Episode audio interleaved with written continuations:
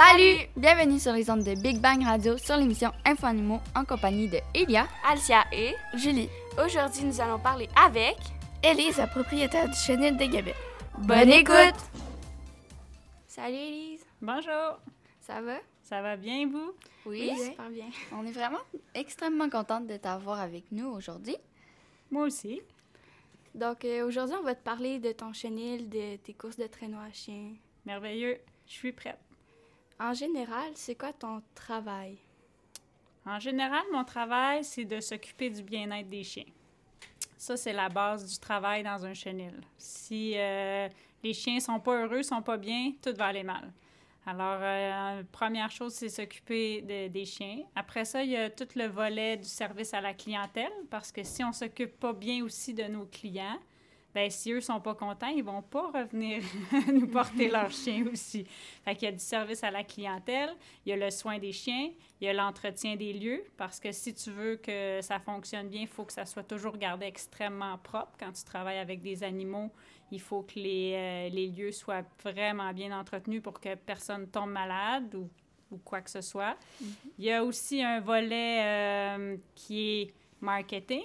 Faut faire de la publicité, se faire connaître. Il y a un volet comptabilité, parce que si on ne tient pas bien les chiffres, savoir nos dépenses versus nos revenus, ben l'entreprise ne fonctionnera pas.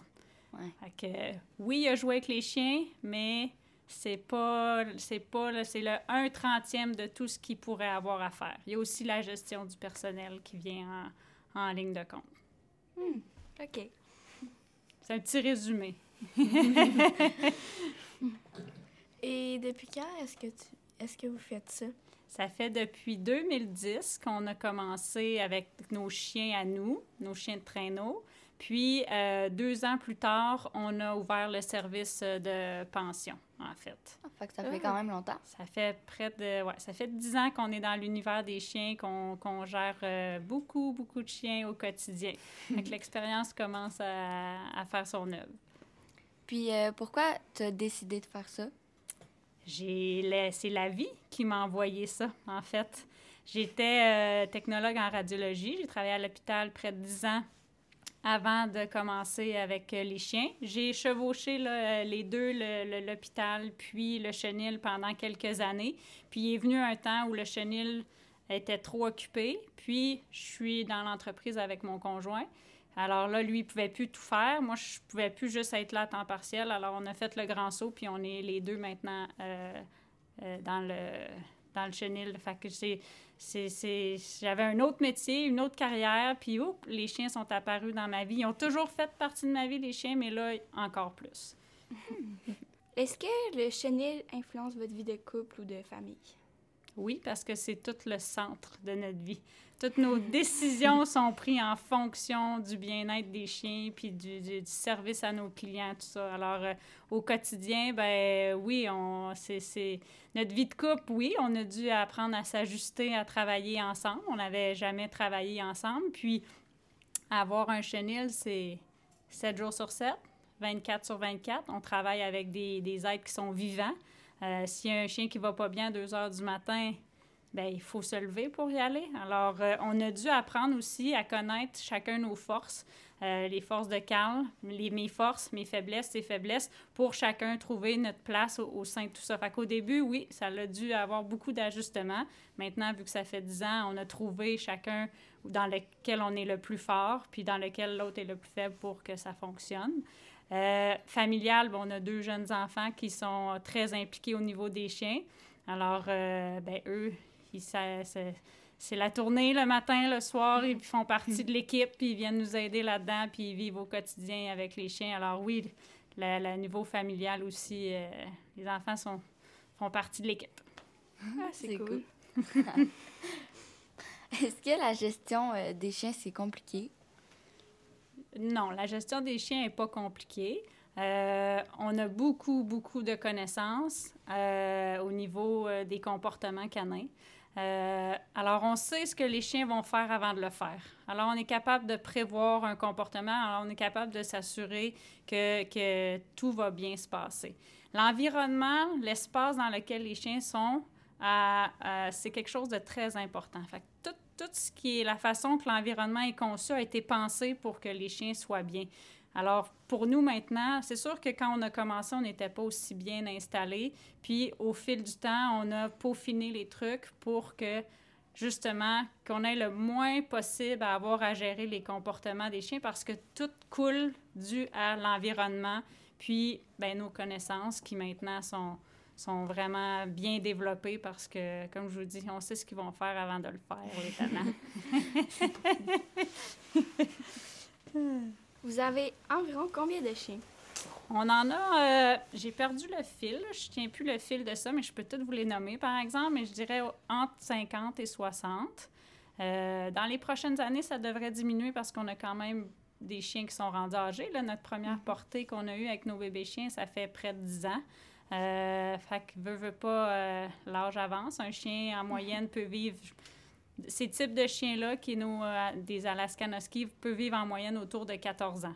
Alors, on s'entend que je, je m'attends à ce que dans les prochaines années, les cinq prochaines années, bien évidemment, on doit dire adieu à entre 15 et 20 chiens.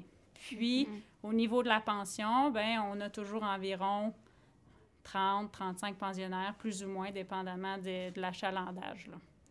Ces temps-ci, c'est plus tranquille à cause du COVID. on a des beaux groupes pour s'amuser aussi. au quotidien, on a à peu près 80 chiens, à, plus ou moins 80 chiens qu'on s'occupe et qu'on soigne à tous les jours. Ah, c'est beaucoup. Euh, c'est deux classes. C'est deux classes d'amis, finalement. C'est pas tant que ça. Ouais. Trois. Euh, quand un chien devient vieux, est-ce que c'est compliqué? Quand il devient vieux? Oui, mais comme à un point où il pourrait. Quand sa santé, elle va pas bien, en fait? Ben, il y en a pas un de pareil. Il y en a qui vont être en forme jusqu'au dernier jour, puis tout d'un coup, pouf, ils vont avoir, exemple, un AVC ou quelque chose de vasculaire, puis pouf, ils vont s'endormir. Puis il y en a qu'on euh, va voir, évidemment, tu sais, dépérir euh, au quotidien. Tant qu'ils ont des meilleures journées que des mauvaises journées, on les garde puis on s'assure de leur offrir des, des soins de confort. Fait s'il y a besoin, s'il y a de la douleur, on va y aller avec des anti-inflammatoires ou des antidouleurs ou des trucs comme ça. S'il vient un temps où le chien est vraiment plus bien, ben là, on va faire appel au vétérinaire puis on va le, on va l'endormir pour abréger ses souffrances. Fait que c'est jamais compliqué. C'est toujours difficile parce que ça nous fait de la peine, beaucoup. Mais le but, c'est toujours qu'il soit le mieux possible, le moins souffrant jusqu'à la fin. Il y en a que ça se fait rapidement, puis il y en a d'autres pour qui, des fois, ça va être plus, euh, plus long, mais il ne faut pas forcer la vie, il faut laisser aller les choses, mais toujours s'assurer que ça se fait bien, puis pas dans la souffrance. Mm-hmm. Est-ce que les chiens retraités sont à la même endroit que les chiens plus jeunes, genre coureurs? En fait, les chiens retraités, certains, euh, certains retraités, ils vont être à temps plein dans la maison. Il y a certains chiens qui viennent faire leur tour dans la maison parce qu'en général, c'est des chiens qui vivent plus dehors qu'à l'intérieur. Ils sont tous habitués à venir à l'intérieur, mais il y en a qui préfèrent vivre dehors qu'à l'intérieur. Alors, j'ai un peu de tout. J'ai des retraités qui vont faire des, des, des patates sur le divan pendant beaucoup d'heures. j'ai des retraités qui viennent faire leur tour cinq minutes, la porte ouvre, ils repartent euh, dans le chenil. Dans le chenil, il y a certains chiens qui vont être attachés il y a certains chiens qui vont être libres dans des enclos. C'est vraiment une question de tempérament du chien. Alors, il n'y en a pas euh, un qui est pareil, si vous voulez. Mais là, tu vois, j'en ai sept, huit qui sont toujours dans un enclos tout ensemble. Ils font de dos ensemble, collés dans les mêmes cabanes. J'en ai sept, huit qui dorment dans la maison. Euh, alors, on est vraiment installé pour changer ça un petit peu. Il y en a qui vont aller, euh, à leur cabane attachée parce que c'est là qu'ils ont envie d'être. Il y en a d'autres qui vont aller dans l'enclos. Il y en a d'autres qui vont venir dans la maison. Fait qu'on a vraiment euh, un système tournant dépendamment de comment ils filent puis comment nous on file. Euh, je me demandais, est-ce qu'ils vont manger toute la même affaire? Oui, pratiquement tout le temps. En fait, il y a la saison à l'hiver où est-ce que quand on est en entraînement, les chiens vont manger une espèce de, grosse soupe de viande qu'on mélange des croquettes aussi là-dedans. La viande va nous aider à apporter un petit peu plus de gras à leur alimentation vu qu'ils sont en entraînement puis qu'on leur demande de faire plus d'activité physique. Alors là, ils doivent avoir euh, un petit peu plus de, power puis euh, parce qu'ils dépensent plus de calories. Puis, pour s'assurer qu'ils s'abreuvent bien aussi, cette soupe-là nous assure qu'ils vont avoir l'apport en eau suffisant au cours d'une journée parce que l'hiver, je ne peux pas laisser de l'eau claire dehors parce que ça gèle. On a beau de n'apporter à moins 30, c'est pas long que ça gèle. Euh, l'été, par contre, on coupe la viande. On dirait que le gras de la viande, l'été, avec la chaleur, puis c'est une question de salubrité. Comme on les nourrit le matin et le soir, euh, ça ferait 60 bols à laver matin et soir. Euh, à cause de la viande, le soleil, tu laisses pas de la viande euh, avec le soleil, ça pourrait faire des bactéries, rendre les chiens malades. Puis on dirait qu'ils n'aiment pas ça. Je peux leur donner un petit morceau de viande gelée comme collation, comme gâterie, mais dans une soupe, ils n'aiment pas ça. Fait que l'été, c'est vraiment juste des croquettes puis de l'eau claire, comme la plupart des chiens de maison. Est-ce que ça arrive qu'un chien refuse de manger? On les entraîne à partir du jour 1 à être des très bons mangeurs parce que comme c'est des courseurs, quand on est en entraînement ou quand on est en course, c'est important de mettre du gaz dans le tank, excusez mon expression, mais quand on arrête, c'est le temps de manger, c'est le temps de se reposer. Un chien qui mange pas bien, en fait, généralement, c'est difficile qu'il soit un bon courseur. Parce que s'il mange pas, puis il fait juste courir, il va perdre trop de poids, pas assez d'énergie, il sera pas capable de suivre le rythme. Mm-hmm. Alors, les, jours, les fois où nos chiens mangent pas bien, c'est parce qu'il faut soupçonner qu'il y, a quelque chose qui va pas bien. Ils filent pas, y a-tu un virus, y a-tu y a-tu mangé quelque chose qui passe de travers, que c'est pas nécessairement un virus, ça cache généralement quelque chose. Bon, évidemment, il y a, y a, certains de nos chiens qui sont meilleurs mangeurs que d'autres. Il y en a que j'ai jamais vu lever le nez sur rien. Puis, il y en a d'autres que des fois, ils ont des phases un petit peu parce qu'il y a certains de nos chiens qui sont pas opérés aussi dans nos femelles. Puis quand ils ont leur chaleur, des fois, ça peut jouer un petit peu sur leur appétit. Ouais. Hmm, OK. Donc, on va commencer à parler des traîneaux, là, à chiens. Faites-vous plusieurs promenades de chiens par an? On, avec les clients, si vous voulez dire? Oui. On en a fait beaucoup dans les dernières années. Maintenant, comme nos chiens sont vieillissants, on a moins de chiens disponibles pour aller en randonnée. Euh, puis ceux qui font de la course ne font pas de la randonnée avec les clients parce que c'est pas le même entraînement. Euh, alors, depuis deux ans, on en a moins fait. Aussi parce que c'est une question d'équilibre familial. Tantôt, vous m'avez posé la question si ça l'interfère dans la vie familiale. On est dans un... Rouen-Noranda, on est dans une ville où il n'y a pas beaucoup de touristes. Fait qu'en général, les clients pour les randonnées veulent venir la fin de semaine. C'est les, les gens de la population qui travaillent la semaine puis qui veulent venir la fin de semaine.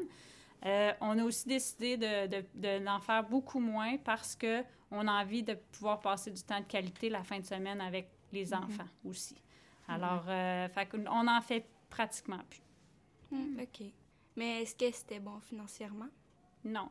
Je t'explique pourquoi. Parce que euh, c'est très, es très, très dépendant de la température. Premièrement, quand tu offres des randonnées de chien de traîneau, si euh, on avait prévu une randonnée puis il fait moins 45, puis on avait des enfants de 5-6 ans qui venaient en randonnée, bien, on va pas partir en randonnée pendant 15-18 km à hmm. moins 35 avec des si jeunes enfants. Ce serait pas sécuritaire, puis ça sera ça sera pas agréable non plus.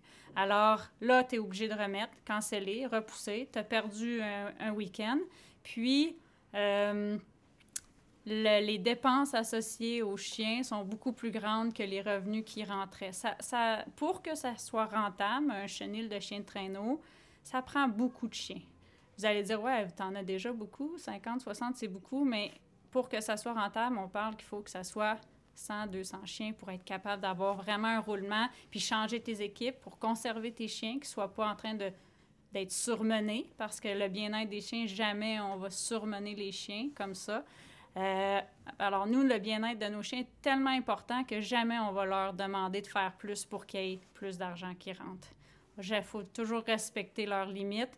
Alors, nous, ce volet-là, on n'était pas bon pour le gérer dans le, dans le sens où il euh, faut, faut que les chiens sortent, faut qu'ils courent beaucoup, ça prend beaucoup de chiens, il faut accueillir beaucoup de monde mm-hmm. euh, parce que les dépenses sont énormes, dépenses vétérinaires puis alimentaires, c'est généralement les deux plus grosses dépenses.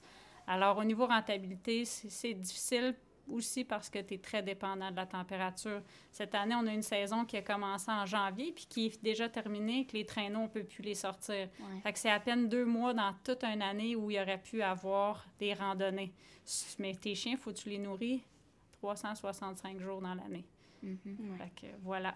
Fait que c'est difficile de faire ça rentable, des, des, euh, des chenilles pour faire du chien de traîneau. Mais c'était quoi l'intention d'avoir des chiens de traîneau alors?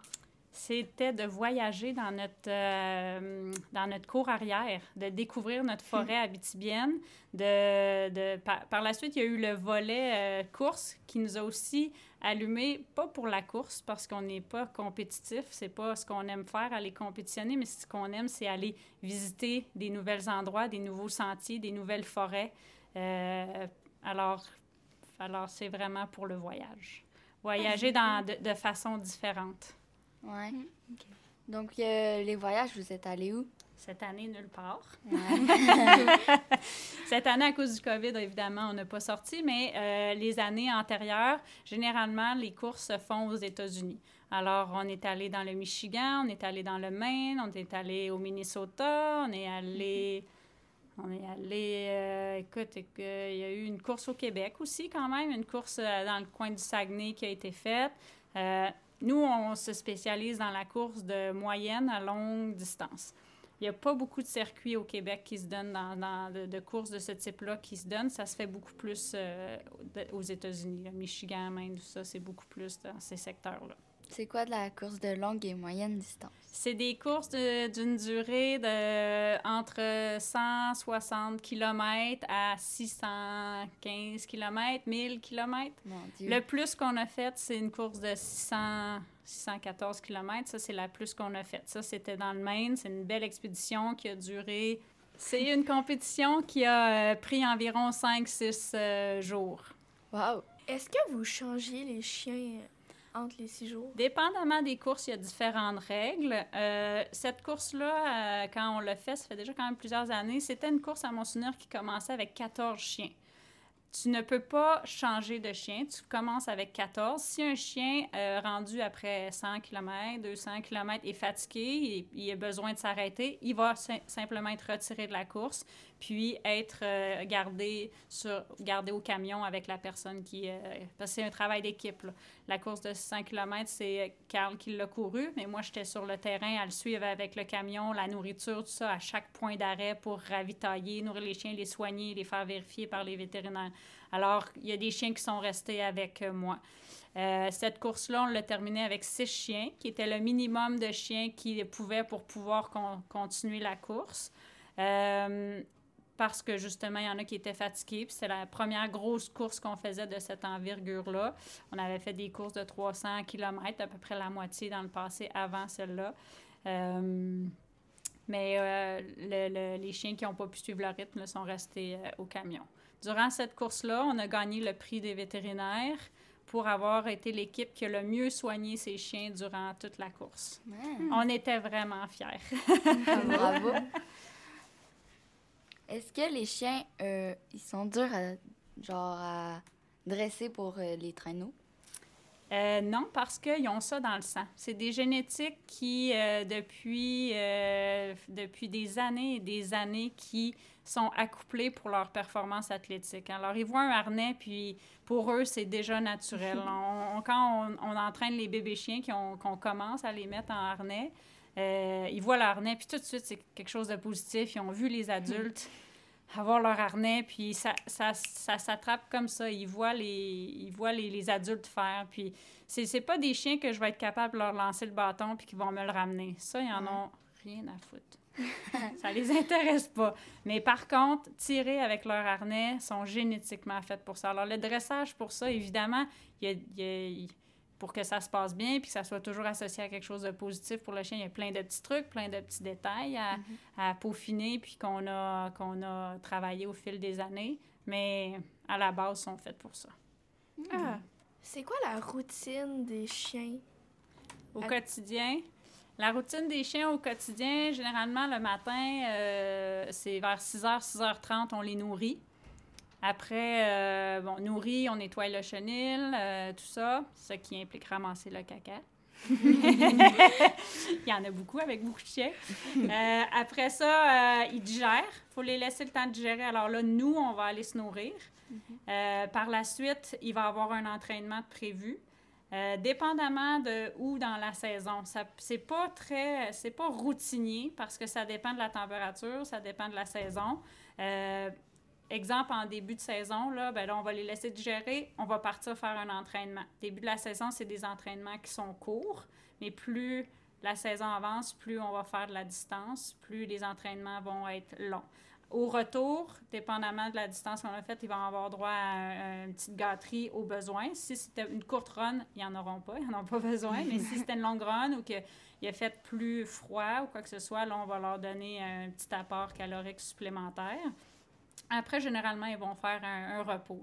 Après ça, ils vont faire un repos. Après ça, il va y avoir des tournées de câlins, brossage, que, taille de griffe au besoin. Il y a toujours quelque chose à faire, soigner, nettoyer une oreille ou euh, changer la paille dans leur cabane, euh, s'assurer que la paille est toujours fraîche parce que c'est ce qui les, les, tient au chaud durant l'hiver. Euh, on va les renourrir en après-midi vers 4 heures. puis, puis c'est beaucoup d'amour, beaucoup de temps de, de, de, de câlins, puis juste de créer un lien. L'été, évidemment, ne sont pas entraînés en, en, traîneau. Alors là, on va partir avec les, les quatre roues, puis là, on va juste courir lousse en forêt comme un chien de maison normal. Alors, c'est. Oui, ils ont leur entraînement, mais ils ont aussi leur vie comme des chiens tout à fait euh, standards, chiens de maison, euh, avec leur maître à passer du temps. Jusque nous, c'est notre travail, fait qu'on passe 100% de nos journées à, à s'occuper d'eux, à les divertir, à, mm-hmm. à, créer un lien. Alors, quand on a un lien, quand il arrive temps de travailler avec eux sur le, sur le traîneau en attelage, ben c'est ils, souhaitent que nous plaire parce qu'on est tellement proches que tout se fait facilement. Est-ce que les chiens de la pension et les chiens du chenil, vous les mélangez ensemble? Oui. Oui, j'ai certains de mes chiens que leur plus grand plaisir, c'est d'aller divertir les pensionnaires. Euh, j'en ai d'autres qui ont moins d'intérêt, qui sont plus euh, indépendants, qui font leur truc, mais clairement, les chiens vont, euh, vont être mélangés. C'est bon pour la, la, la socialisation parce que ils ont beau vivre 60 ensemble, ils savent qu'ils sont une famille. Fait quand je les mets en contact avec des plus gros chiens, des plus petits chiens, euh, avec des nouveaux tempéraments, nouvelles races, ben, ils se reconnaissent. ça, ça, ça, développe quelque chose d'autre en eux qui est super bénéfique. Mm-hmm. Est-ce que certains de vos chiens ont des troubles de comportement? En fait, comme on est très, très présent, euh, puis qu'on on a des guides serrés dans le sens où ils savent exactement ce qu'ils ont le droit de faire puis ce qu'ils n'ont pas le droit de faire. Mhm. Alors, des troubles de comportement, euh, ils sont nés chez nous, je les, ai, je les ai mis au monde depuis le jour 1. Alors, j'ai pas mhm. beaucoup de troubles de comportement à gérer. Il y en a qui ont, exemple, un moins bon rappel. Ils vont me faire répéter plus souvent. Alors là, on va travailler, on va faire des exercices pour le rappel. Ça va être plus ce genre de, truc, de trucs-là qu'on va euh, travailler avec eux. Est-ce que vous faites euh, aussi ça avec vos chiens de pensionnat? Oui, on travaille beaucoup de comportements avec les chiens euh, de la pension parce que euh, ben, il faut qu'ils comprennent qu'il y, a, y a des trucs que peut-être que chez eux, c'est accepté, mais que chez nous, ça ne l'est pas parce que c'est un peu, on peut comparer ça. À l'école, il y a des choses que vous pouvez faire que vous ne faites pas à la maison et vice-versa. Mm-hmm. Bien là, c'est pareil. C'est comme l'école des chiens. Puis il y a des choses que nous, on n'accepte pas. Exemple, sauter dans les portes. Euh, respecter quand j'arrive, de ne pas me défoncer, excusez mon langage, mais de ne pas rentrer dans la porte, me pousser parce qu'il n'y a, a, pas eu un moment de respect. Je dois dire, OK, wow, on reste, je passe, vous passez après. Certains, c'est certains petits exercices comme ça, mais aussi on les fait travailler parce que des fois, il y a des chiens qui sont un petit peu anxieux les premières visites. Alors là, quand on les met en mode travail, exemple, on a une grosse roue d'exercice qui ressemble à une roue de hamster dans le parc des pensionnaires. Mais là, si on les fait travailler à aller courir dans la roue, ils vont passer leur stress là-dedans, ils vont avoir accompli quelque chose de vraiment le fun, ils vont être super fiers d'eux, ça laisse plus place à l'anxiété, ils nous associent à quelque chose de positif, puis là, c'est super plaisant. Alors oui, on travaille beaucoup avec eux parce que ça aide à ce qu'on soit un endroit qui est associé positivement pour eux, puis que quand ils arrivent, ils soient extrêmement contents d'arriver. Est-ce que vous avez beaucoup de jouets pour les occuper? J'en ai beaucoup, mais on s'en sert pas tant que ça. Parce que euh, les chiens, en général, ils aiment ça jouer ensemble. Puis, il y a certains chiens avec qui je ne peux pas sortir de jouets parce qu'ils ont des, des euh, tempéraments plus protecteurs. Alors, ils vont avoir envie de protéger le jouet. Puis, ça, le fait, quand je le, je le sais, là, qu'il y en a un qui je les connais, mes pensionnaires. Alors, si je sais qu'il est, il est euh, protecteur, jamais je vais sortir un jouet, exemple, avec, euh, avec euh, Pucci qui est là cette journée-là parce que lui, il est pas, il, il est pas bon quand il y a d'autres jouets, mais il est super bon pour jouer avec les amis. Puis il y a d'autres chiens, ben, qu'on va sortir les jouets, puis ça va chacun avoir un jouet, puis ils vont tous être contents, puis ils vont euh, jouer avec leurs jouets, chacun sur leur bord, ils vont se le voler, ça va être ça le, le jeu. Mais il y en a d'autres, euh, c'est- c'est vraiment du cas par cas, ça dépend de la journée, ça dépend du groupe. Ça prend. euh, tantôt, là, on parlait des traîneaux. Euh, ça prend combien de temps une euh, promenade? Ben, une course? Ça dépend de la distance que tu vas accomplir. Si on fait une balade de, exemple, 12 km, ça va prendre environ 45 minutes. Plus ou moins, dépendamment des conditions. Évidemment, si c'est dur et puis qui euh, c'est sur la glace, bien, ça va aller très rapidement. On a beau retenir les chiens pour, euh, avec un tapis puis un frein qu'il y a sur le traîneau. Euh, mais quand même, les chiens, ils, marchent sur le dur euh, glacé. Là, alors, ça va vite pour eux. S'il y a eu une tempête de neige avec 30 cm de neige, ben ça pourrait prendre encore le double du temps à franchir la même distance. Fait que c'est vraiment une question de, terrain, de qu'est-ce que les conditions ont l'air. Euh, dans tous vos chiens, il y a un chien qui a été connu par toute la région, Gondor. Est-ce que tu voudrais nous en parler un peu?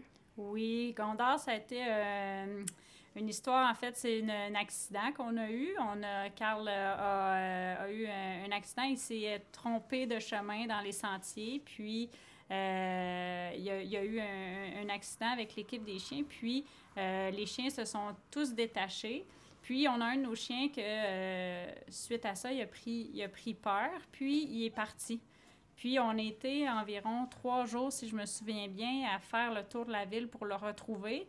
On a eu une grosse, grosse vague d'amour de la population de Rouen-Noranda avec cette histoire-là parce que il y a beaucoup, beaucoup de personnes qui nous ont aidés. Les médias ont, parlé de lui pour nous aider à le retrouver. On avait, on avait beaucoup de peine et puis euh, les gens ont été tellement gentils, puis c'est grâce aux gens qu'on l'a retrouvé. Il y a des gens qui l'ont vu dans un sentier de skidoo, qui nous ont contactés parce qu'ils avaient entendu parler qu'on le cherchait. Alors, euh, c'est, c'est- ça m'a montré à quel point la population est dévouée puis que les gens euh, aiment les chiens, finalement. Euh, Il y a des gens qui se sont fait arrêter par la police parce qu'ils avaient l'air louche le soir à chercher Gondor dans les quartiers. Alors voilà.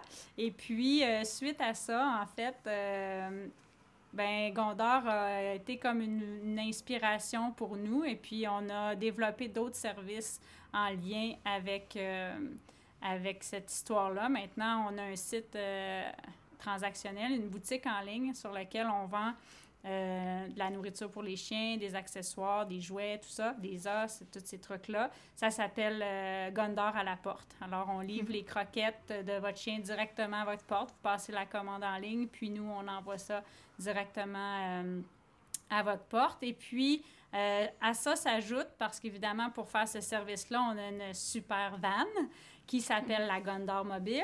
Alors, euh, j'avais aussi envie d'offrir le service d'autobus scolaire pour les chiens. Alors, c'est la vanne, euh, la vanne qui, euh, la Gondor Mobile, en fait, offre aussi un service d'aller chercher les chiens à la maison pour les apporter au chenil pour qu'ils puissent venir jouer avec leurs amis, passer la journée, retourner chez eux le soir. Certains vont pas retourner, vont dormir puis ils vont repartir plus tard.